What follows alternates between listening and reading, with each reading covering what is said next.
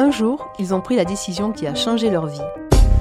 Se lancer en politique, prendre sa retraite sportive, quitter la scène, changer de métier ou pourquoi pas de sexe. Je suis Corinne Saboureau. Je suis Estelle Devic. On vous présente Le jour où, le podcast qui vous raconte ses moments intimes. Bonjour. Tu es aujourd'hui âgé de 19 ans. Tu es scolarisé au lycée Mayol à, Perpignan. À l'âge de 16 ans, euh, c'est un, jour qui a marqué euh, ta vie. C'est ce fameux 12 août où tu as dû quitter la, Guinée, ton pays. Est-ce que tu peux nous, raconter, revenir sur cette journée si particulière et si dure pour toi euh, Nous expliquer un petit peu ce qui s'est passé, pourquoi ce 12 août il a fallu que tu, que tu quittes ton pays? Cette histoire du 12 août est une, une journée qui, qui, a beaucoup marqué pour moi parce que c'est le jour où j'ai été obligé de, de, quitter mon pays pour, euh, pour des raisons qui, qui, ont été plus ou moins compliquées, mais qui, qui, qui, pouvaient quand même me coûter la vie parce que euh, j'avais eu des problèmes avec euh, un gendarme et à cause de sa fille, donc le problème s'est mal tourné et il m'a mis en prison et plus de plus d'une fois. Il m'a mis en prison pour une deuxième fois. Et après, il m'a maltraité plusieurs fois. Et euh, c'est dans cette prison que je suis resté. Et j'ai eu la chance de, de m'échapper et d'aller chez l'ami de mon père qui, qui a contacté mon père. Et malgré les recherches, euh, on continué pour, euh, pour m'avoir. Et après, ils m'ont cherché pour. Les policiers, les gendarmes ont continué à me chercher pour, pour pouvoir m'arrêter. Et donc, comme mon père n'avait plus d'autres solutions, il a contacté euh, son ami chez qui j'étais pour pouvoir me faire quitter le pays. Et donc euh, ce jour est très, très significatif pour moi. Tout à l'heure, quand on préparait l'interview, tu m'as dit c'est pas le jour où j'ai choisi de partir, c'est le jour où ils m'ont chassé. Oui, j'ai pas choisi de partir euh, parce que ils m'ont, j'étais obligé parce que ma vie était en danger. Ma vie était en danger parce que celui qui était derrière moi, il voulait à tout prix euh, faire ma peau, il voulait me tuer parce qu'il me l'a dit personnellement. Et euh, les tortures précédentes qu'il m'avait fait, c'était une manière de me tuer. Donc, euh, j'étais sûr qu'il allait me tuer. Et, parce qu'il a dit, il a répété plusieurs fois devant ma famille que s'il m'attrape, il va me tuer. Et un gendarme aussi a été mis en prison à cause de moi parce que, que j'avais fui la prison. Et donc, euh, il a été attrapé comme complice et lui, il a été emprisonné. Et les amis aussi du gendarme étaient à ma recherche pour pouvoir me ramener, pour faire sortir le gendarme en prison. Et donc, euh, l'ami de ton, de ton père euh, t'a fait sortir de, de Guinée. Est-ce que tu peux nous raconter comment, comment tout ça s'est passé? Ben, Ça n'a pas été du tout facile parce que le, la Guinée, c'est pas comme la France, c'est un peu différent. Euh, au niveau des transports. Et quand mon père lui a contacté, il a fallu qu'il me cache pour me faire sortir de chez lui et pour m'amener à la gare, à la gare voiture et pour acheter un ticket, un ticket de, de transport en commun pour aller au Mali. Et il m'a mis dans la voiture et il m'a donné quelques sous et le numéro de la personne qui devrait m'accueillir au Mali. Et euh, il m'a dit, euh, de, quand j'arrive à la frontière, il a réglé ça avec le chauffeur pour que quand j'arrive à la frontière, pour ne pas que j'ai beaucoup de problèmes euh, pour le passage. Et quand nous sommes arrivés à la frontière, le chauffeur m'a dit de lui donner, euh, euh, c'était une somme de 15 000 francs guinéens. Et donc je lui ai donné ça et après il a donné aux policiers. Les policiers nous ont laissé passer. Comment tout ça s'est passé? Je n'ai pas eu le temps de, revoir ma, famille depuis que j'étais en prison d'abord. Et quand j'ai fui de la prison, c'était dangereux pour moi de revoir ma famille parce que ils étaient comme surveillés. Donc, euh, c'était risqué pour moi de venir me voir dans l'endroit où j'étais. Et donc, il ne fallait pas qu'ils euh, viennent me voir. Euh, il fallait qu'ils restent à l'écart et régler tous les problèmes à distance. Et donc, je n'ai pas eu la chance de revoir ma famille. Et ce qui a été d'ailleurs dramatique dans cette histoire, et quand je suis arrivé au Mali, et j'ai parlé avec mon père pour une fois, et malheureusement aujourd'hui il est décédé. C'était donc la dernière fois que tu pouvais euh, lui parler, mais sauf que tu ne le savais pas. Oui, c'était la dernière fois que je lui ai parlé, mais je ne savais pas si euh, un jour euh, je, je n'allais plus lui parler. Et j'ai beaucoup ce regret. Tout ça a été rapide, j'imagine. Est-ce que tu as eu le temps de, dire au revoir à tes parents, à tes frères et sœurs? Pour autant, une fois que tu es arrivé au Mali, le périple n'était pas, fini. Ça a été long et, compliqué. Ça a duré plus de neuf mois, avec un passage en Libye très, dur. Est-ce que tu peux revenir euh, là-dessus aussi, nous expliquer un petit peu ce qui, t'a attendu là-bas, ce qui s'est passé pour, pour toi et pour tous les migrants qui se retrouvent en Libye? Euh, Quel est leur sort? Bien sûr, euh, quand je suis arrivé au Mali, euh, la situation euh, n'a pas été du tout facile parce que quand je suis arrivé, j'avais le numéro de la personne qui devait m'accueillir et j'ai donné ce numéro au chauffeur. Le chauffeur lui a appelé, il est venu me chercher à, la gare voiture. Et quand il est venu me chercher, il m'a amené chez lui. Et c'est quand je suis resté chez lui, comme je vous ai dit la dernière fois que j'ai parlé avec mon père, il a appelé mon père, j'ai parlé avec lui et mon père m'a dit que euh, de rester tranquille, que le gendarme a, su que je suis au Mali, qu'il a dit que partout où j'irais, qu'il allait me retrouver. Et donc euh, de rester tranquille, de ne pas bouger de la maison. Et parce qu'il m'a dit, je t'ai dit de rester tranquille, je t'ai dit de, de, de, suivre mes conseils, tu n'as pas suivi. Maintenant, c'est toi maintenant qui sais ce que tu vas faire. Si t'attrape, il va te tuer. Et donc avec cette peur, euh, quand j'ai fini de parler avec mon père, je ne suis pas resté chez son ami. Et c'est comme ça que je suis sorti chez son ami euh, sans nouvelles, euh, sans dire à personne. Je suis resté dans la rue euh, au Mali à travailler dans les marchés pour me faire un peu d'argent. Et c'est comme ça que j'ai eu un peu d'argent pour pouvoir me payer le transport de bus. Et c'est comme ça que j'ai pris le bus à, Bamako pour aller au Burkina Faso. Et donc au Burkina Faso aussi, je suis resté à Ouagadougou, dans la capitale burkinabèse. Je suis resté pendant plusieurs, plusieurs semaines. Et donc, euh, je suis resté, j'ai travaillé, j'ai fait, j'ai transporté des briques, des ciments dans les chantiers et autres. Et donc, j'ai eu de l'argent là-bas pour, pour pouvoir continuer mon voyage. Et je suis arrivé, j'ai pris encore le bus là-bas parce que je, je, prenais le bus. Parfois, je, je marchais de certaines villes à autres. C'était un peu de pied et de, dans la voiture aussi.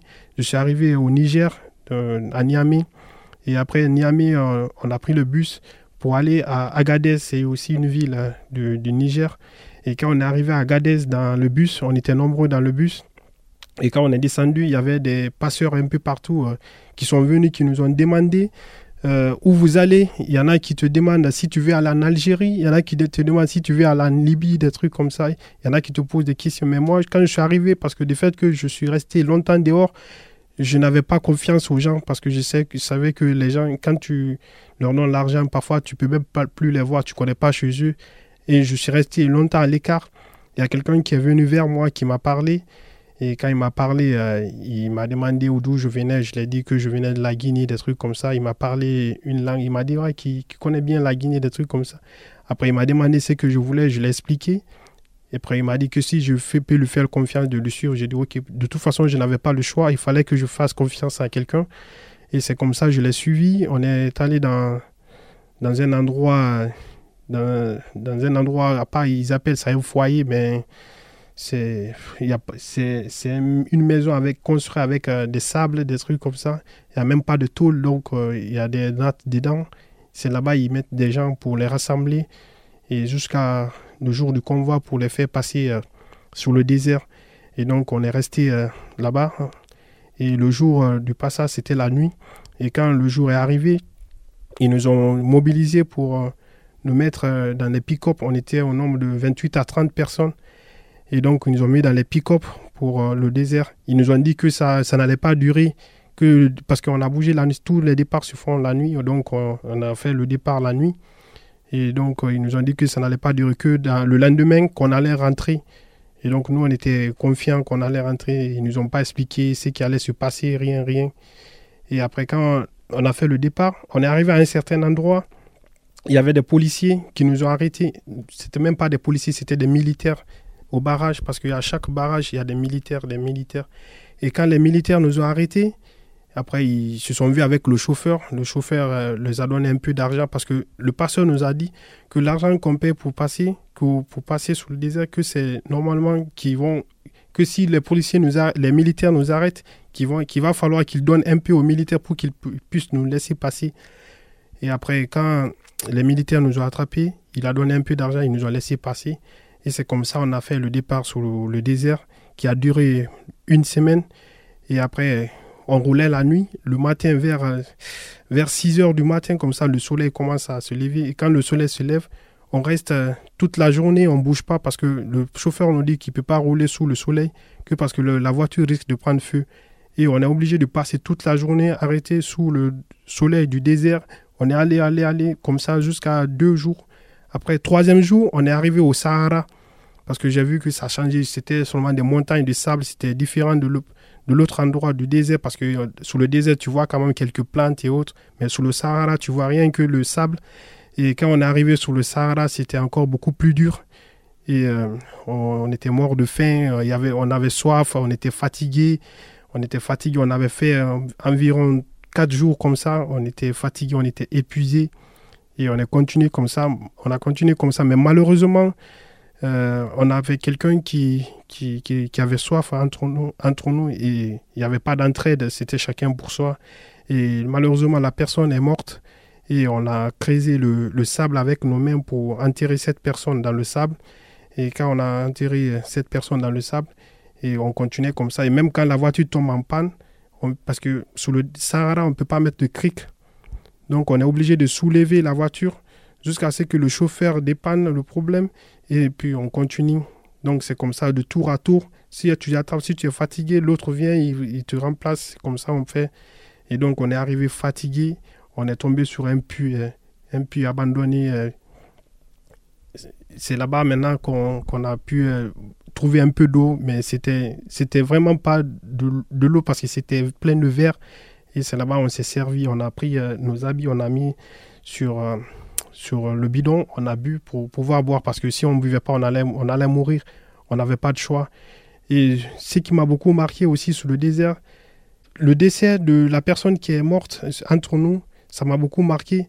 Mais je voyais aussi d'autres d'autres ossements sur le désert. Tu vois que c'est pas la seule personne qui est morte. Il y a plusieurs personnes qui, qui sont mortes sur, euh, sur le désert. Donc tu, ça m'a beaucoup marqué et je me disais que peut-être nous aussi on sera comme eux. Et l'espoir était perdu. Mais heureusement pour nous, on a pu traverser cette étape jusqu'à ce qu'on est arrivé à la frontière libyenne. Et quand on, est arrivé à la frontière libyenne, directement, on a été accueillis par des jeunes, des jeunes comme nous, hein, qui, ont des armes de guerre et qui, qui, sont tous armés. Ils nous, ont, ils nous ont braqué des armes partout. Ils parlaient arabe, des trucs comme ça. Et à ce moment, je connaissais aucun mot d'arabe. Et après, ils nous ont fait de descendre dans la voiture. Ils nous ont braqué des. Ils nous ont commencé à fouiller, fouiller, fouiller. Ceux qui avaient de, de l'argent, des trucs, des téléphones, ils ont tout pris. Et quand ils ont tout pris, après, ils nous ont laissé quand même partir après. Quand ils nous, sont, ils ont laissé partir, on est, on est rentré dans une ville, dans la première ville de la Libye, qu'on est rentré, c'était à Gadron. C'est comme ça, nous, on appelle Gadron. Et quand on est resté là-bas, le lendemain, on a, pris, euh, on a fait le départ pour aller à Saba. C'est encore une autre ville à Saba. Et quand on est arrivé à Saba, on a fait quelques jours à Saba. Et là-bas aussi, il y a des choses qui m'ont marqué parce que là-bas, j'ai vu, j'ai vu aussi plusieurs choses. Les migrants, la manière dont les migrants sont, sont traités là-bas. Et il y a des filles qui sont soumises à des prostitutions de 5 dinars. Et il y en a même, c'est juste pour à cause de la nourriture. Il y en a qui tombent enceintes là-bas. Il y, a, y a, des filles qui, qui tombent enceintes là-bas et donc elles n'ont pas de choix et se donnent. Euh, et les gens sont attrapés pour, pour, pour se faire, pour, pour se soumettre à des travaux d'esclavage. Et donc, euh, ça m'a beaucoup marqué. Mais je n'ai jamais pensé que c'est des choses qui pouvaient m'arriver moi aussi. Mais Malheureusement, on a le jour qu'on devrait quitter à, à Saba pour aller à Ben Walid. Et à la rentrée de Ben Walid, c'était c'est encore une autre ville de la Libye. À la rentrée de Ben Walid, ils nous ont attrapés à la rentrée de Ben Walid. Des gens sont venus, des Arabes sont venus, des Arabes libyens, avec euh, des pick-up. Ils se sont arrêtés, ils ont mis braqué des armes sur nous partout parce qu'ils sont tous armés en Libye.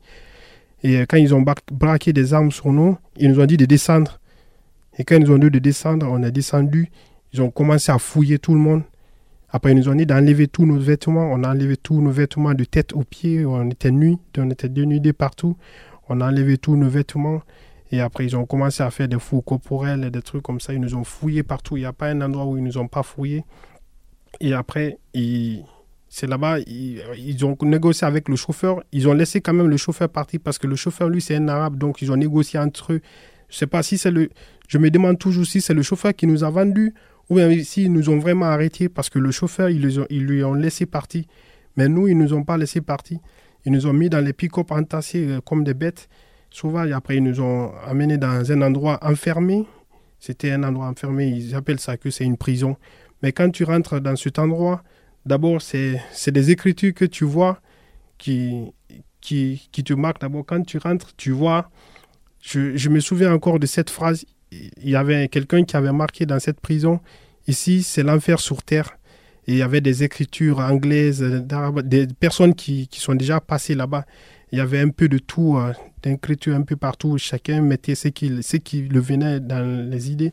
Et après, on a trouvé aussi des gens qui, parce que tu, à l'aventure, tu vois les gens qui parlent français, l'anglais, d'autres là, il y, a plusieurs, euh, il y avait plusieurs nationalités. Et donc, quand y a, tu vois quelqu'un qui parle la même langue que toi, tu t'approches de cette personne pour que la personne puisse euh, t'expliquer comment ça se passe. Et c'est comme ça, la personne nous a expliqué que là-bas, que là, là où on est comme ça, que ici, si tu payes pas, tu sors pas. Que si tu payes pas, tu peux mourir. Que mais tu sors pas. Après, les, ça n'a pas duré. Les Arabes qui nous ont mis là-bas, ils sont venus avec des armes. Après, ils nous ont, ils nous ont montré un numéro qui était écrit en haut du mur qui nous ont dit avec un nom pour dire euh, tu appelles tes parents, tu leur, tu leur donnes ce nom, tu leur dis, ils te donnent une somme hein, qui leur vient en tête, ils te disent, tu leur dis de payer cette somme.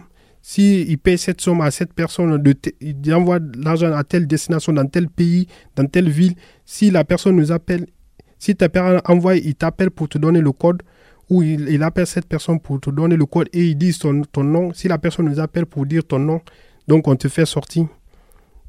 Et donc euh, ceux qui avaient les moyens pour, euh, pour, euh, pour faire ça, ils ont, ils ont pu appeler leurs parents. Et nous qui n'avons pas eu, qui n'avons, moi qui par exemple, et ceux qui n'avaient pas de contact avec leur famille, on n'avait pas d'autre solution que de rester pour le moment. Après, là, tu as pu t'échapper? Comment, comment tu as pu sortir de cet enfer? Pour sortir de ce, cet enfer sous terre, je ne dirais pas que je ne sais pas si, je peux appeler ça chance ou, euh, ou, pas, ou malchance, je ne sais pas. Mais pour moi, moi, je considère comme si c'était une chance. Parce que c'est ce qui m'a permis quand même de sortir dans cette prison. Et il y a un jour, parce que je ne savais même pas si euh, il y a un arabe qui venait là-bas pour acheter des gens pour, pour aller le, faire travailler dans le chantier.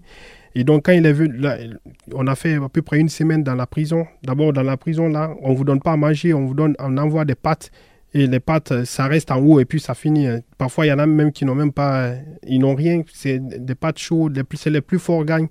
Dans la prison, c'est le plus fort gagne. Il y en a qui sont restés là-bas, ils ont dépéri. Il y en a même qui sont morts. Parce qu'on sait qu'on a trouvé là-bas, il y en a qui nous ont dit qu'il y en a qui sont morts là-bas. Ils prennent, ils les jettent sous le désert. Et quand cet arabe est venu pour acheter des gens, il a commencé à trier, trier des gens. Il a dit Tal, Tal. Quand il te voit, tu es en forme, il te dit Tal, ça veut dire viens, viens. Il te dit Tal, Tal, Tal, Tal. Nous, on ne savait pas ce qui se passait. Donc, toi, tu suis les ordres. Tu n'as pas à demander il y a quoi? Tu te poses seulement la question. Tu vois, il y a quelqu'un qui vient avec une arme, il te tape. Toi, tu suis les ordres sans demander. Et donc, quand il nous a sélectionnés, on est parti. Après, il est allé négocier. Et quand il est allé négocier avec ses amis, après, il nous a, il a, pris, il nous a pris dans son pick-up, il nous a envoyé, euh, amené dans son chantier. Et quand il nous a amené dans son chantier, il nous a expliqué qu'il nous a acheté en prison, que donc pour, pour pouvoir, euh, que il nous, comme il nous a sauvé de, ça, que donc nous aussi, on doit travailler pour lui. Donc nous, on était, on était vraiment contents pour ça, malgré on a été acheté comme esclave, parce que c'est, ça fait mal quand même de, d'être soumis à l'esclavage des trucs, mais je, dis, je disais aussi que d'une part, j'étais libre parce que du fait, fait que je n'étais pas en prison, du fait que je, je, je n'étais pas soumis à des violences là-bas, parce que parfois ils venaient, ils, tapaient les gens pour que les gens puissent appeler leur famille. Parce que eux, ils pensaient que c'était un refus. Il y en a qui ne voulaient pas appeler leur famille pour payer de l'argent. Et donc, je, pour moi, je, je sentais un peu de liberté parce que là-bas, dans le chantier, on, on, pouvait, dans le chantier, on avait un peu d'espace, des trucs, on travaillait. Et, et chaque, le problème, le problème c'est qui m'a beaucoup fait mal dans cette histoire, c'est que tous les, les, Arabes libyens qui, qui, font, qui font le, le business de, de business d'esclaves, ils travaillent aussi avec des Noirs, des Africains qui, qui sont venus dans d'autres pays. Parce qu'en Libye, il n'y a pas de banque. Donc, pour envoyer l'argent à quelqu'un, il faut que la personne soit dans un autre pays pour pouvoir récupérer l'argent. Il ne sait pas comment eux, ils récupèrent là-bas.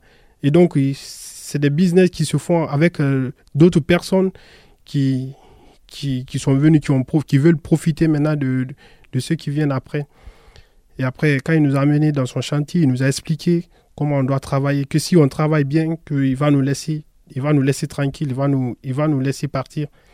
Et donc, nous, on, était contents. Donc, on a travaillé sans rien lâcher, des trucs comme ça. Et lui aussi, il travaille avec, euh, avec un noir, qui est, lui aussi, c'est un malien. Il travaille avec un malien. Et donc, il doit aussi, parce que presque la plupart des gens là-bas, il faut maintenant. L'immigration là-bas, c'est devenu, surtout un, être, un noir est devenu de l'or pour eux. Donc quand ils te voient seulement, ils t'attrapent, ils te vendent, parce que c'est devenu de l'argent pur pour eux. Et euh, quand il nous a, quand j'ai dit, euh, après j'ai dit à, comment dire, aux Maliens, j'ai dit ok, il n'y a pas de souci, parce que j'étais pas sûr, j'étais avec d'autres. Je dis, comme lui, ton arabe aussi, il fait des business comme ça pour faire trop facile, parce que lui, son, son, business c'était pour faire passer les gens sous la mer. On a dit, est-ce que si on travaille bien, on continue à travailler, s'il peut nous aider à passer, parce que notre objectif, c'est pas rester, c'est pour passer la mer. Après, il, lui a dit en arabe, parce que nous, on ne pouvait pas lui parler en arabe, c'est lui qui lui transmettait en arabe. Et donc, lui, il a accepté. Il dit, OK, il n'y a pas de souci. Et que si euh, on travaille bien, qu'il va nous laisser partir. Donc, j'ai fait plus de trois mois avec euh, des gens avec qui j'étais. On a travaillé, travaillé, travaillé. C'était dur le, la journée. Et même l'eau qu'on doit boire la, la journée, il faut, il faut qu'on puise le soir. Parce que la journée, c'est imbuvable. L'eau est chaude. Et puis, le problème de la Libye, l'eau est salée. L'eau de la pompe, c'est salé. Donc, parfois, euh, s'il y a du sucre, on met un peu de sucre dans l'eau pour pouvoir pour pouvoir adoucir l'eau pour, pour, pour boire. Et quand on est resté là-bas, le jour qu'on devrait partir, bien avant qu'on parte d'abord, parce que parfois c'est nous-mêmes qui faisions le convoi qui partait vers la mer, parce que pour partir vers la mer, ils, disent qu'il y a des contrôles, donc il faut savoir mettre des gens dans, dans les camions ou dans les trucs pour pouvoir les faire partir. Et donc pour pouvoir faire, faire partie des gens, ils mettent des gens dans les camions, tu sais, dans les camions.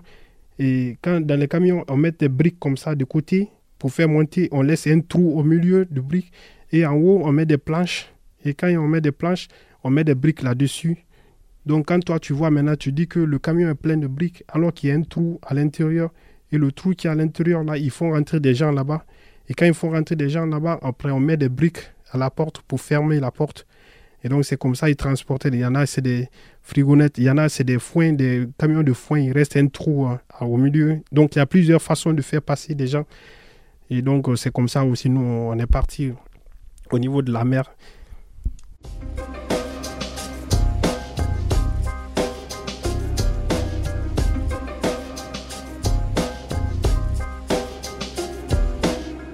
Traversée de, la Méditerranée, ça a été aussi une, épreuve? Ouais, la traversée de la mer, c'est ça a été une épreuve très dure. Mais d'une part aussi, on était pressé de se jeter sous la mer, même si on allait mourir parce qu'on était fatigué, on n'en pouvait plus. On n'en pouvait plus de tout ce qu'on vivait là-bas. On, était, on, ne se sentait plus dans, dans, ce monde. Parce que la Libye, la Libye c'est invivable. C'est invivable. Parce que moi, personnellement, je préférais mourir maintenant sur, la mer que de rester en Libye. Ou même si on me tuait en Libye, mais je, ne pouvais plus vivre. Mais comme je ne pouvais pas mettre fin à ma vie, et donc j'étais fatigué. J'étais fatigué. Donc, la mer, j'étais pressé même de, de, partir à la mer. Et quand on est arrivé le premier jour, moi, je pensais que c'est le jour qu'on allait partir directement. Non, c'était pas le jour qu'on allait partir directement. Leur méthode, c'est quoi? C'est de vous maintenir comme ça pendant deux jours pour que vous soyez faible, pour que vous soyez faible, pour vous, pouvoir vous mettre beaucoup de personnes dans les canaux pneumatiques. Et donc, ils nous ont maintenus dans un endroit, pas de nourriture, pas d'eau, rien. Et donc, on est resté fatigué. Et après deux jours comme ça, ils nous ont mis dans les, dans les canaux pneumatiques. Ils ont tout préparé. La nuit à laquelle ils ont préparé, ça va trouver qu'ils vont, ils vont prendre deux personnes entre vous et l'autre, ils vont lui montrer comment, comment conduire le bateau. Et l'autre, ils vont lui donner un téléphone. Un téléphone, je ne sais pas si c'est un téléphone satellite, des trucs comme ça. Ils vont lui donner un numéro que quand vous arrivez sur la mer euh, internationale, vous appelez cette personne après, ils nous ont dit que normalement tout est arrangé, parce que il y a aussi, y a aussi quelque chose qui se passe là-bas. Parce que les passeurs, ceux qui font passer les gens, il y en a normalement que ils nous ont dit que eux, ils, ont, eux, ils, travaillent avec les, les gardes-côtes. Qu'il y en a qui, si tu ne travailles pas avec eux, et s'ils t'attrapent, ils vont vous amener dans une prison. Parce qu'il y a des signes qu'ils mettent sous les bateaux. Il y a des, normalement, si, tu regardes les si vous regardez euh, les photos de, de, sauvetage en mer, il y a des signes que vous voyez souvent sur certains bateaux. Donc, c'est ces signes qui montrent aux gardes-côtes que ces bateaux ont payé l'argent, donc il faut les laisser partir. Il y en a ceux qui n'ont pas payé, il faut les arrêter. Donc, c'est ces gens-là qu'on arrête pour les mettre en prison.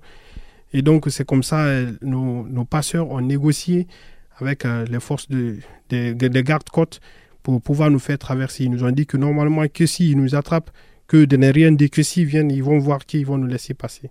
Mais ils nous ont, ok. Après, le jour qu'on devrait monter, ils ont pris euh, deux personnes, ils les ont formées, ils ont formé rapidement pour comment rouler, des trucs comme ça. Et quand vous arrivez, il y a un numéro, vous appelez cette Après, quand le bateau était prêt, ils nous ont fait sortir tous la nuit. On est allé s'asseoir, on a soulevé le, grand canot pneumatique, on a mis sur l'eau. Et quand on a mis sur l'eau, tout le monde est rentré, rentré dedans. Et moi, je, me suis mis au milieu parce que je, pensais que j'étais au milieu, c'était plus sécurisant que les bords. Parce que moi, j'avais peur. Je me suis dit, non, je, reste au milieu. J'ai dit, en cas de problème, le milieu, c'est sûr. Mais c'était une grosse erreur. Après, nous ont, ils nous ont laissé partir. Après, ils ont fait des droits, ils ont commencé à parler en arabe. Après, nous, on est parti. On a fait toute la nuit euh, sur la même direction. On était assis, personne ne parlait. On est arrivé, jusqu'à quand on est arrivé sous la mer internationale, il y avait sous leur téléphone. Après, ils nous ont dit qu'on est arrivé sur la mer internationale. Mais le problème, ils ont commencé à appeler le numéro, ça ne passait pas. Ils ont commencé à appeler le numéro, ça ne passait pas. On est resté longtemps. On continuait sur la même direction. Et le, et le plus grand problème, le canot pneumatique s'est percé. Et quand le canot pneumatique s'est percé, l'eau commençait à rentrer, pénétrer dans le Sojac et donc, il y avait des paniques partout. C'était plein de différentes nationalités. Je me souviens, il y avait des Maliens, il y avait des Guinéens, il y avait des Yéménites, il y avait des Somaliens, il y avait des Nigérians. Il y avait beaucoup de nationalités parce qu'on était au nombre d'environ 100 et quelques personnes. Et donc, euh, quand on arrivait sur la mer internationale, l'eau commençait à rentrer, y avait des paniques. Il, y en a qui parlaient en français pour dire aux gens, calmez-vous, en anglais, dans plusieurs langues il y en a qui les prières ont commencé, ceux qui sont musulmans ont commencé à prier, prier et ceux qui sont chrétiens ont commencé à prier.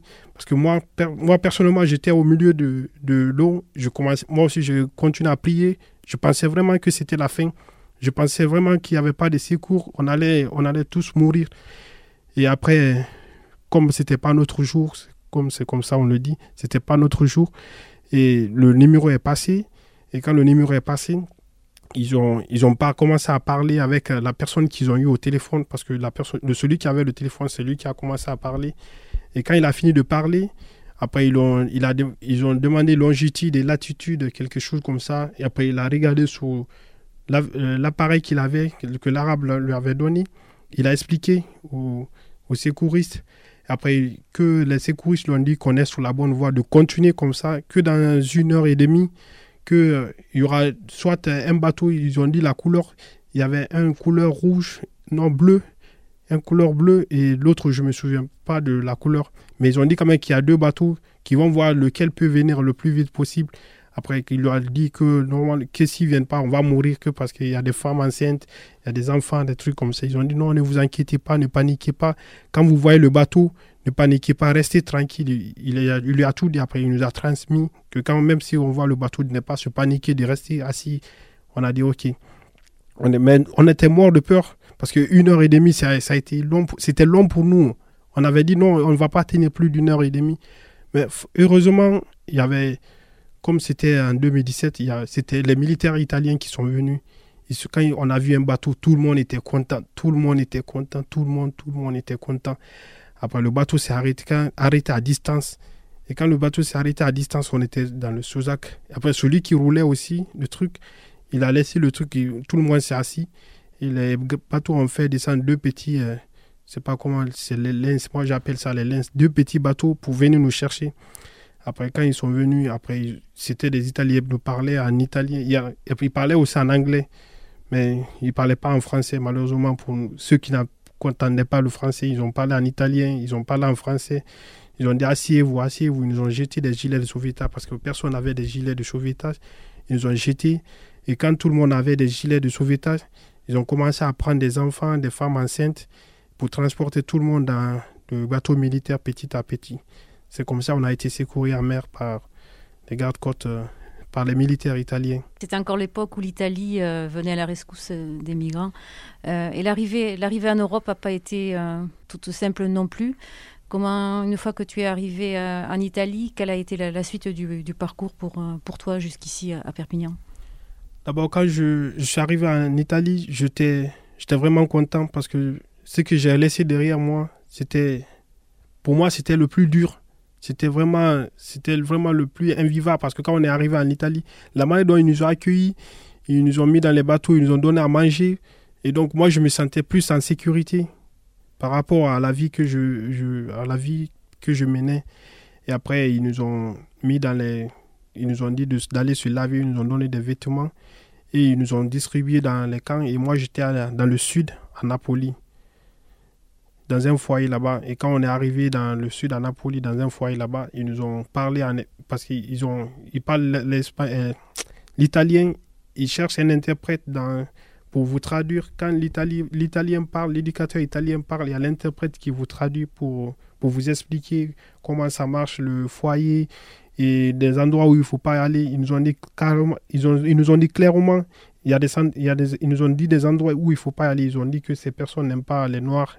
Ils nous ont dit ça clairement. Ça, c'est, c'est l'éducateur qui a dit ça à l'interprète. Et l'interprète nous a dit, et il nous a dit comment il faut se comporter, des trucs comme ça.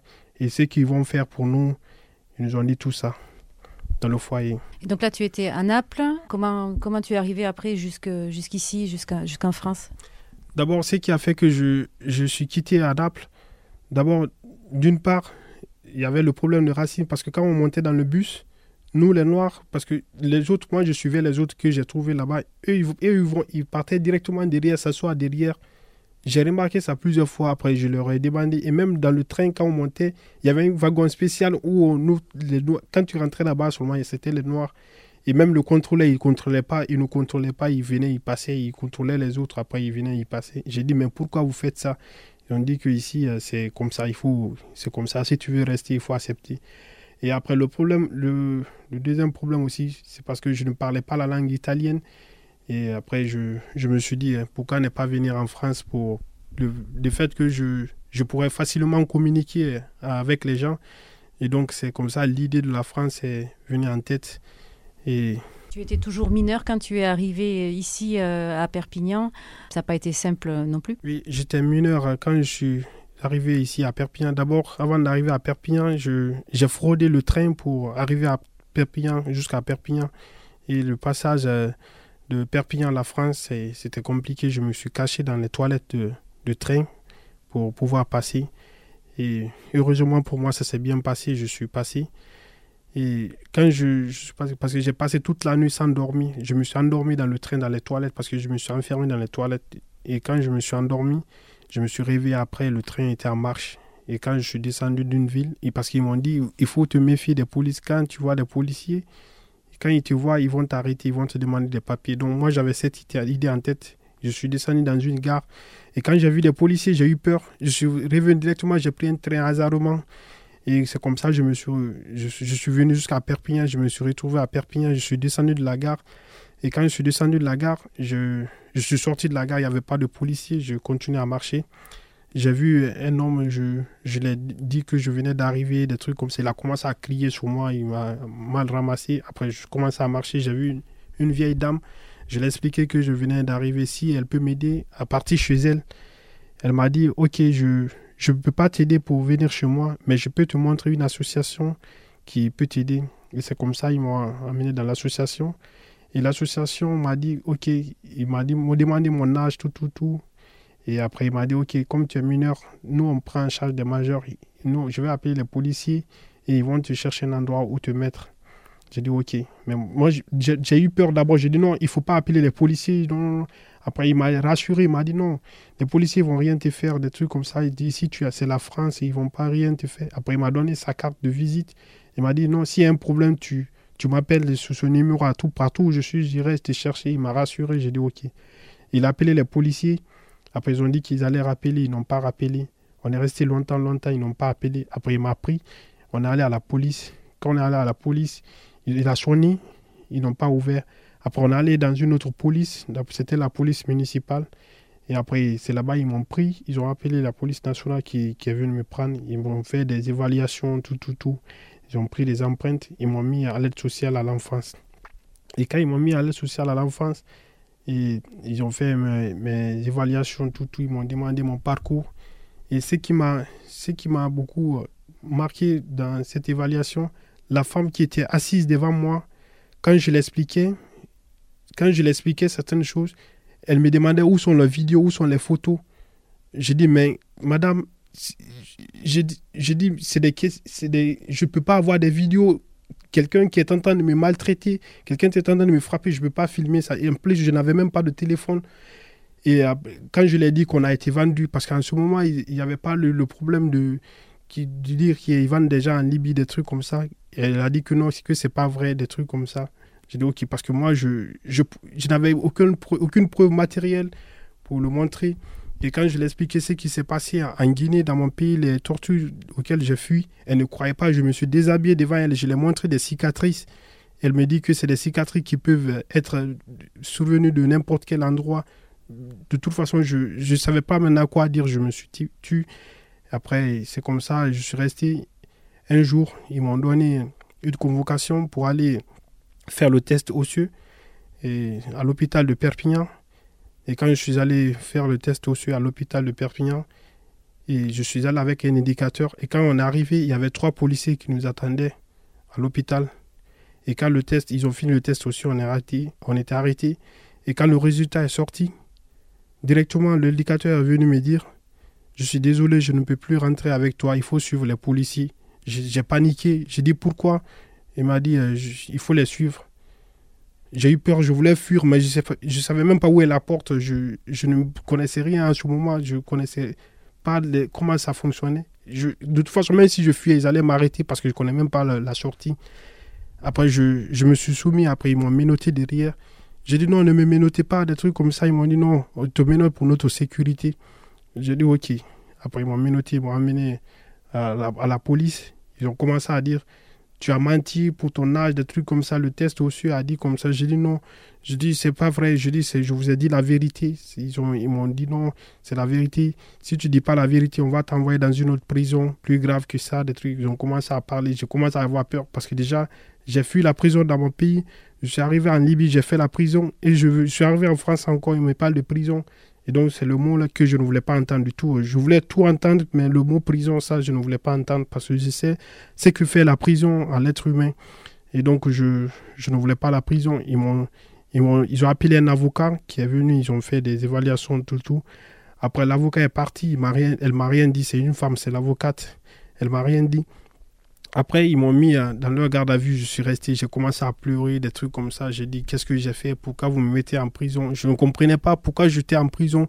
Juste parce qu'ils ont dit que mon âge, c'était pas ça. Je ne comprenais pas qu'est-ce que j'avais fait. J'avais vraiment peur. Après, ils, ils sont venus me chercher. Ils ont dit, OK, si tu veux sortir, il y a un papier. Tu vas signer ce papier. Et si tu signes ce papier, on va te laisser partir. Pour moi, c'était une chance pour moi, juste signer un papier et partir, c'était, c'était, c'était la, c'était la chose que je, qui m'a fait le plus plaisir, juste signer un papier et partir. Et moi, j'étais content, mais je ne savais pas c'était quel papier. Ils m'ont pas expliqué c'était quel papier. Quand j'ai demandé, ils m'ont rien dit. J'ai dit, OK, je vais signer le papier. Et quand j'ai signé le papier, je ne savais pas si c'était une OQTF. Et donc, euh, ils m'ont, j'ai fini de signer. Et quand, juste après avoir fini de signer la dernière feuille, elle a commencé à parler. Monsieur, vous partez directement à la gare, vous prenez le train, vous partez en Espagne parce que si on vous attrape directement, on vous, envoie chez vous, des trucs comme ça. Elle a commencé à raconter des trucs.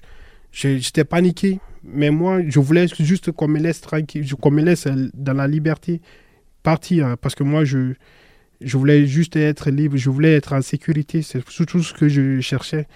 Après, quand ils m'ont laissé sortir, et je suis, je suis allé, le jour-là, j'ai dormi dehors. J'ai dormi dehors parce que je n'ai pas pu. J'ai eu, je me suis éloigné partout. Je, suis resté en haut de Perpignan. Je suis dormi dehors. Après, le lendemain, comme j'avais le numéro, parce que même au niveau de l'évaluation à la police, ils m'ont demandé si je connais quelqu'un. J'ai dit, je connais personne. J'ai dit, mais j'ai un numéro de la personne qui a appelé la police. J'ai dit, si vous pouvez appeler la personne. Ils m'ont dit non. Ils ont refusé d'appeler cette personne. Après, moi, j'ai pris ce numéro, j'ai arrêté quelqu'un. J'ai dit, est-ce que vous pouvez appeler ce numéro-là pour moi? La personne aussi n'a pas voulu. Et le matin, bonheur, je suis allé euh, à la boutique Solidarité parce que j'avais fait plus d'un mois à Perpignan. Je connaissais maintenant là où il travaillait. Et quand je suis allé là-bas, je l'ai rencontré, je l'ai expliqué comment la situation s'est passée. Et après, je lui ai dit que je, n'ai aucun endroit où partir. Et lui aussi s'est inquiété, il ne savait pas quoi, faire. Et c'est comme ça, je suis resté. le, le, jour aussi, j'ai dormi dehors. Et c'est le lendemain maintenant, il a, il a négocié pour 115.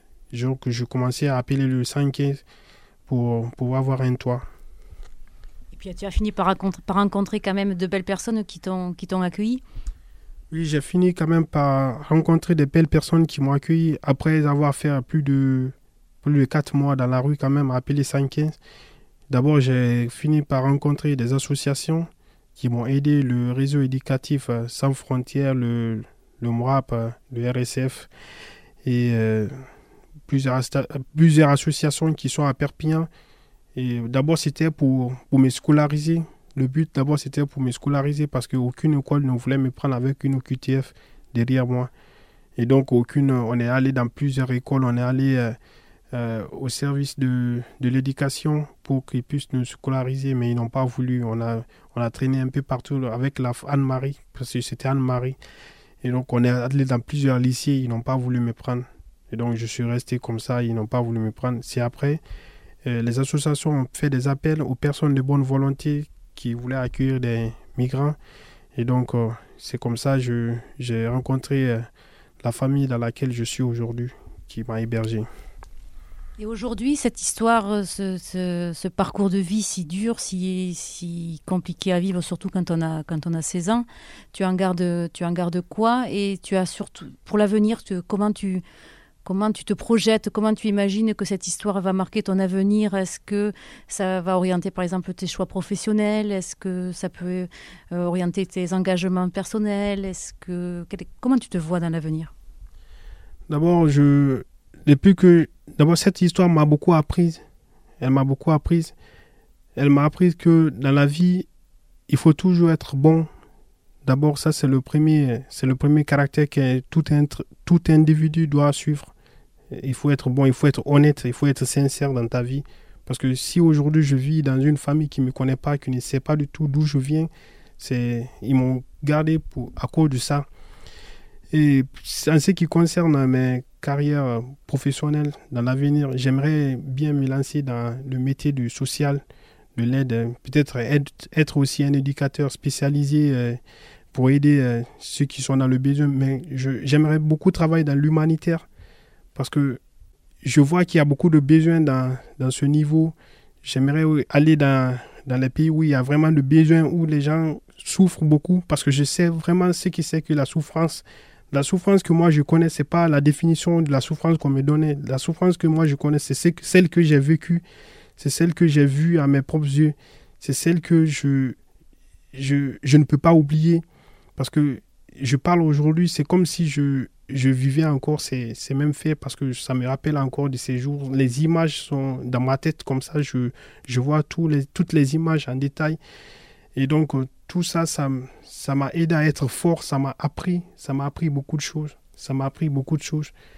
Et donc, maintenant, je, je fais attention, je, je, je veux quand même me lancer dans, dans, le, dans les métiers humanitaires pour aider. Parce que je, je pense vraiment que l'humanité a besoin d'aide l'humanité, les gens ont besoin vraiment d'aide. Les gens ont besoin d'aide.